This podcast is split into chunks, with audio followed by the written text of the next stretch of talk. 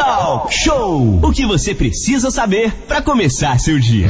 Estamos de volta com o Talk Show, informação e música aqui na manhã da sua Costa Azul FM. O Brasil é o terceiro maior mercado de pets de todo o mundo e com os 54 milhões de cachorros e 24 milhões de gatos nas casas dos brasileiros, continuam precisando se alimentar. Viraram companhias importantes na quarentena. O mercado sentiu menos do que os outros na crise da pandemia do novo coronavírus, né, Manolo? É, Rodrigo, e com isso, alguns segmentos ligados ao setor estão passando um pouco aí ao largo da crise, né? E aí a gente faz aquela pergunta, né? E quando a pandemia acabar, é, quando já tiver vacina, Vamos falar aqui agora com a médica veterinária, a doutora Alessandra Ferreira Pinto de Lucas, para falar um pouquinho com a gente aqui sobre esse assunto nessa manhã de sexta-feira. É, doutora Alessandra, bom dia, bem-vindo ao Talk Show nessa manhã. Bom dia, todos da Rádio Costa Azul aí. Obrigado pelo convite. É, doutora Alessandra, Renato falando, um prazer imenso tê-la aqui na nossa sala virtual. É, a gente lembra os nossos ouvintes que o nosso WhatsApp é o 2433651588, tá aí, liberadíssimo. O grande Rodrigo tá lá nos dando esse suporte para que você possa interagir. É, doutora Alessandra, é, vamos começar aí os principais cuidados que as pessoas devem ter com os pets. De março para cá, muita gente arrumou um gatinho, um cachorrinho, tá em casa. Mas tem que lembrar de cuidar do animal, não é só comida e água e um local limpo para ele ficar, né? É, sim, os animais eles é, necessitam de uma boa alimentação, né? É, não necessariamente precisa ser ração, pode ser uma alimentação caseira feita especialmente para o animal. Ele precisa ser bem fugado, é, de três a quatro vezes ao ano, dependendo do ambiente onde ele viva, e ele precisa de vacinação também, né? Existe é, calendários vacinais diversificados, né? Assim como crianças, você pode ir num sistema público e faz aquela vacinação mínima, e você também pode ter uma, uma vacinação até mais avançada, né? É, aí depende também da capacidade financeira de cada um. Mas tem um mínimo, pelo menos hoje a gente pode falar que para cães seria a vacinação, cães e gatos, a vacinação de raiva, que pode ser até a vacinação é, oferecida pelo serviço público, né? E para gatos a gente tem a vacina V4 e tem a V5. A V4 ela é clamidiose, panleucopenia, rinotraqueite, calicivirose. E a, a V5 é tudo isso mais a leucemia. Antigamente a gente para fazer a vacinação de é, a V5 em gatos a gente precisava do teste de FIV e FeLV anteriormente. Agora não há mais necessidade, nós podemos fazer a aplicação mesmo sem o teste, que a vacina não dá reação. E para cães a gente faz a polivalente, que é putacinomose, parvo, leptospirose, hepatite, parainfluenza e coronavirose. Isso foi até uma, uma polêmica no início da pandemia, né? Que nós tivemos aí várias desinformações, ainda continuamos nesse processo, porque a coronavirose é uma doença nova, e os animais são vacinados contra a coronavirose. Só que é outro tipo de coronavírus. Mas muitas pessoas começaram a olhar lá na caderneta de vacinação e viram lá, coronavírus. Aí começaram essa polêmica de que se o animal podia transmitir ou não a coronavirose.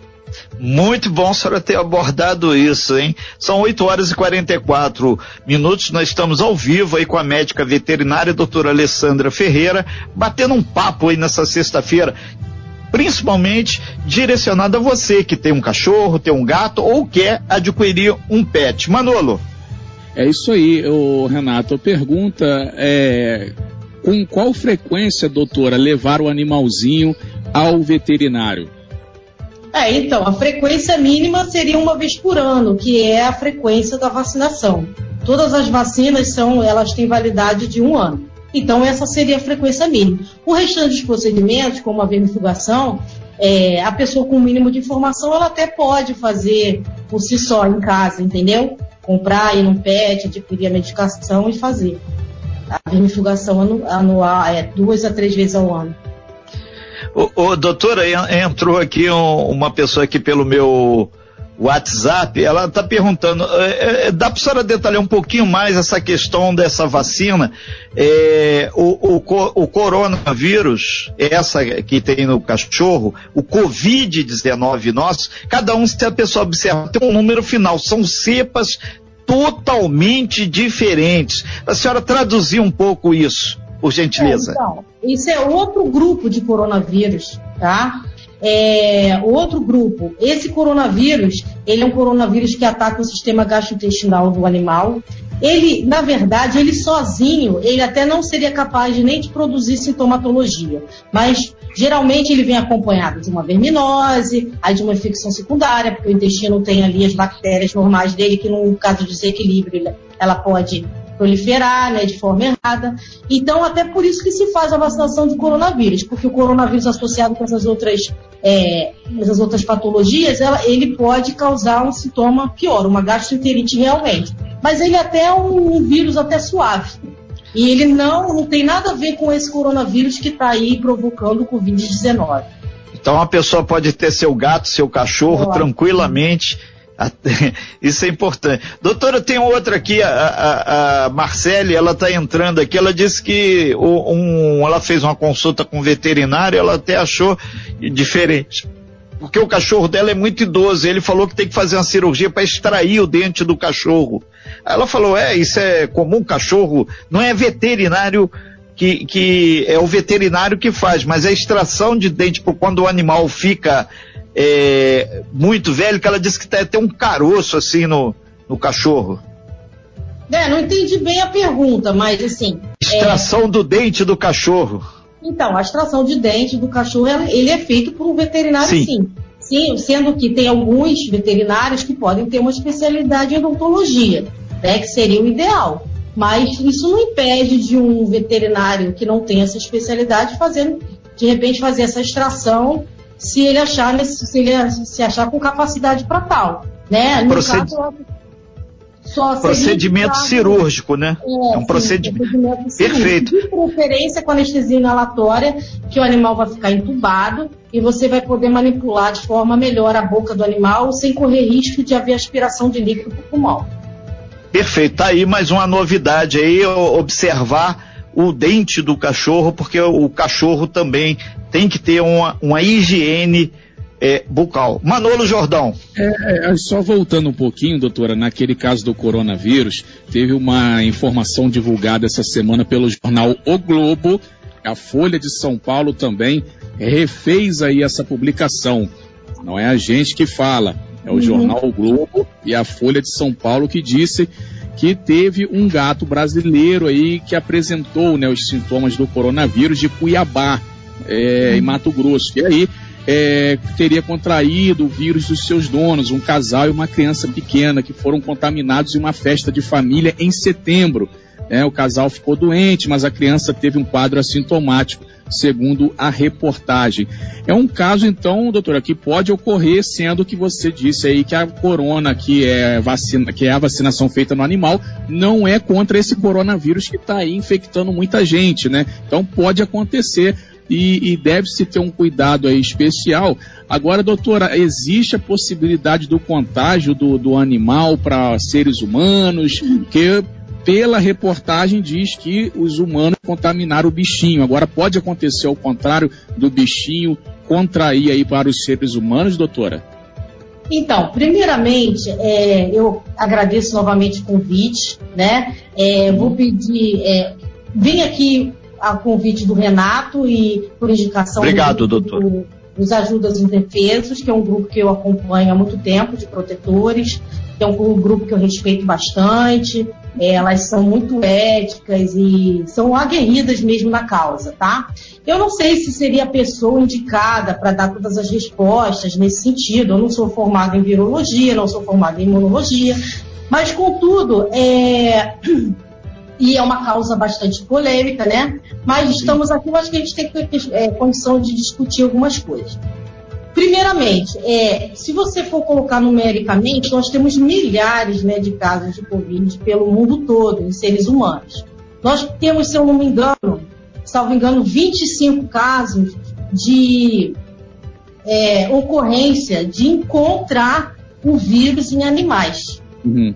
Nós temos, em, em, todos os casos, eu não sei se vocês sabem o que, que é zoonose. Zoonose é uma doença que pode passar de um ser humano para um animal e de um animal para o ser humano. Então, são doenças um pouco mais complicadas, porque a gente tem aí uma gama maior, porque como a gente tem muitos animais convivendo com a gente, então você aumenta muito a chance de contaminação. Sendo que existe muitos, é, muita, muita desinformação, é, muita coisa propagada de forma errada quanto às zoonoses. A gente vê como exemplo o caso da toxoplasmose. Né? A gente tem aí há alguns anos atrás, qualquer mulher que ficasse grávida, o médico mandava logo botar todos os gatos fora, né? Hoje em dia a gente já sabe por muitos estudos veterinários, né, tentando tirar essa culpa do gato que realmente não é dele, de que ele transmite a toxoplasmose. Porque a toxoplasmose, quando a mulher grávida tem, ela pode causar cegueira e outras malformações no, no bebê.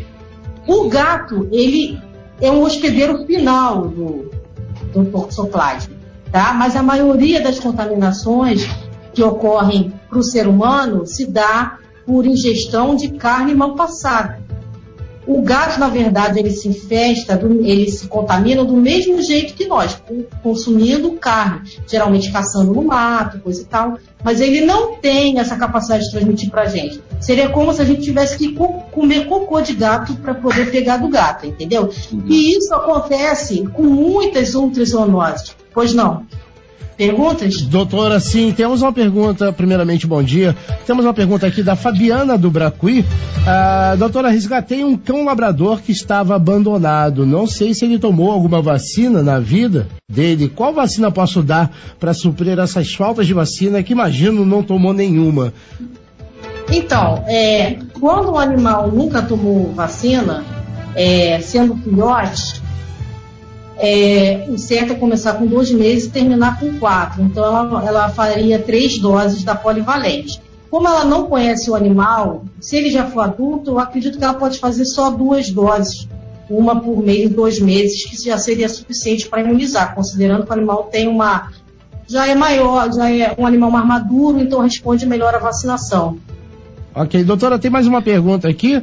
É, se existe algum remédio para emagrecimento para cachorros? Não, não, não existe, ou na verdade seria dieta, né? Não que eu conheça. Né? Porque o animal você tem condições de. Não é como o ser humano que vai lá, abre a geladeira e come o que quer, né? Então você pode, você não restringir e fazer atividade física. Eu queria só terminar quanto a essa. Pois não. Da...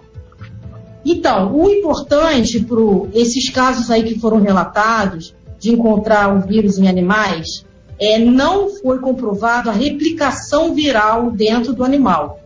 O vírus, o, ele é um parasita obrigatório.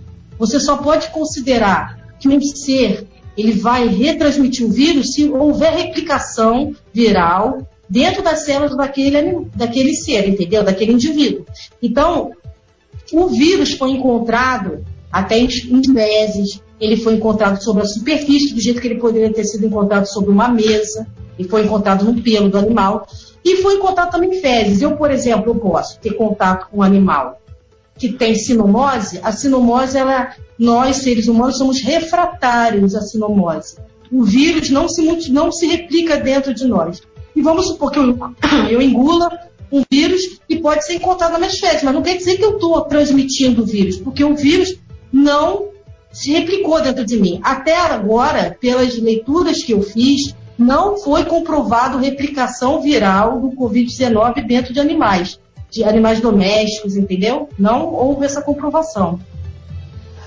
É, doutora Alessandra Ferreira, médica veterinária, batendo um papo aqui nessa sexta-feira aqui sobre os cuidados com os cães e gatos. A Márcia da Banqueta, ela fala aqui que os filhos dela, ela não tem animal em casa, mas querem porque querem cachorro. Então toda vez que ela sai com uma criança na rua, a criança brinca com o cachorro, ela fica tensa, aquela coisa toda. Ela pergunta para a senhora, é, ela pode é, sempre higienizar é, a, a, criança depois que vai na rua e deve higienizar, mas essa questão do animal de rua realmente pode oferecer algum perigo quando a criança vai lá e brinca? Então, Tem algum cuidado? Ela está apavorada com isso. Quer dizer, é, mais eu, uma que acho que está acreditando aí nos fake news, nos boatos, é, né? Eu acho que existe um grande tabu com, contra os animais. Se nós formos imaginar isso, quem, quem é o maior transmissor de doenças para nós? É o próprio ser humano, semelhante que está do nosso lado. Entendeu? Porque toda doença que eu pego, você pode pegar também. Toda doença que você pega, eu posso pegar. Considerando, não existe refratariedade de doenças, entendeu? Porque nós somos da mesma espécie. O que sim, eu posso ser mais imune que você. Quanto aos animais, tem grande doença, grande número de doenças que eles têm que nós não vamos pegar. Entendeu? Agora, assim, se você for considerar bactéria, vírus, que são assim cosmopolitas, a gente pode pegar de animais, como pode pegar de seres humanos também. Então, considerando que o animal não escova o dente, eles não tomam banho, coisa e tal, você vai ter contato com o animal, brinque, coisa e tal, mas depois você faz a sua higienização normal. Mas não há necessidade de achar que você postou no animal e vai ficar doente, entendeu? Ok. A gente, eh, doutora Alessandra Ferreira, médica veterinária, formada lá pela Rural, em seropédica, né, que, que realmente é, é top. É, a gente agradece muito esse bate-papo aqui, são 8 horas e 56 minutos, fechando aí é, essa primeira hora do talk show e destacando, né, que o, o, o pet, o cachorro, o gato que você tem na sua casa, nesse momento de pandemia, muita gente é, buscou o animal como uma grande companhia, ele tem que ser muito bem tratado, sim. E não pode ser depois descartado na rua, ah, porque agora está tudo bem, o cachorro está ocupando espaço, cresceu, o gato está mais arisco. Não é para soltar o bicho na rua, muito pelo contrário, né, Manolo? Inclusive agora, né, doutora, tem a lei aí mais rígida quem maltrata os animais também, né? E o abandono é crime também, né? Eu acho que a maior parte dos abandonos que houveram agora com esse aumento da pandemia não se deu devido a, ao medo das pessoas em relação à transmissão, à possibilidade de transmissão né, do, do coronavírus para nós. Mas foi assim, houve uma mudança de realmente muitas realidades, muitas pessoas mudaram de endereço, e como as pessoas não têm esse senso de responsabilidade, ah, agora eu não posso mais, vai lá e coloca na rua, ah, não dá mais para mim, vai lá e coloca na rua. E por um outro lado, com essa mesma mudança de realidade, algumas pessoas passaram a ficar solitárias, coisa e tal, em outra mão, outras pessoas quiseram adquirir animal. Muitas vezes sem pensar nessa responsabilidade que é por um longo tempo pelo menos daí uns 8, 10 anos. Se você for considerar um caso de um cão, de um gato saudável, né? Então tem que se pensar bem, porque Doutor... abandono é crime. Doutora, a... Rodrigo Camacho. A Biana do Bracuí, ela tá falando aqui, ela perguntou qual é a vacina é a respeito do cachorro, do labrador que ela resgatou, né? Ela perguntou se pode ser a V10, a V11, ela não entendeu a resposta.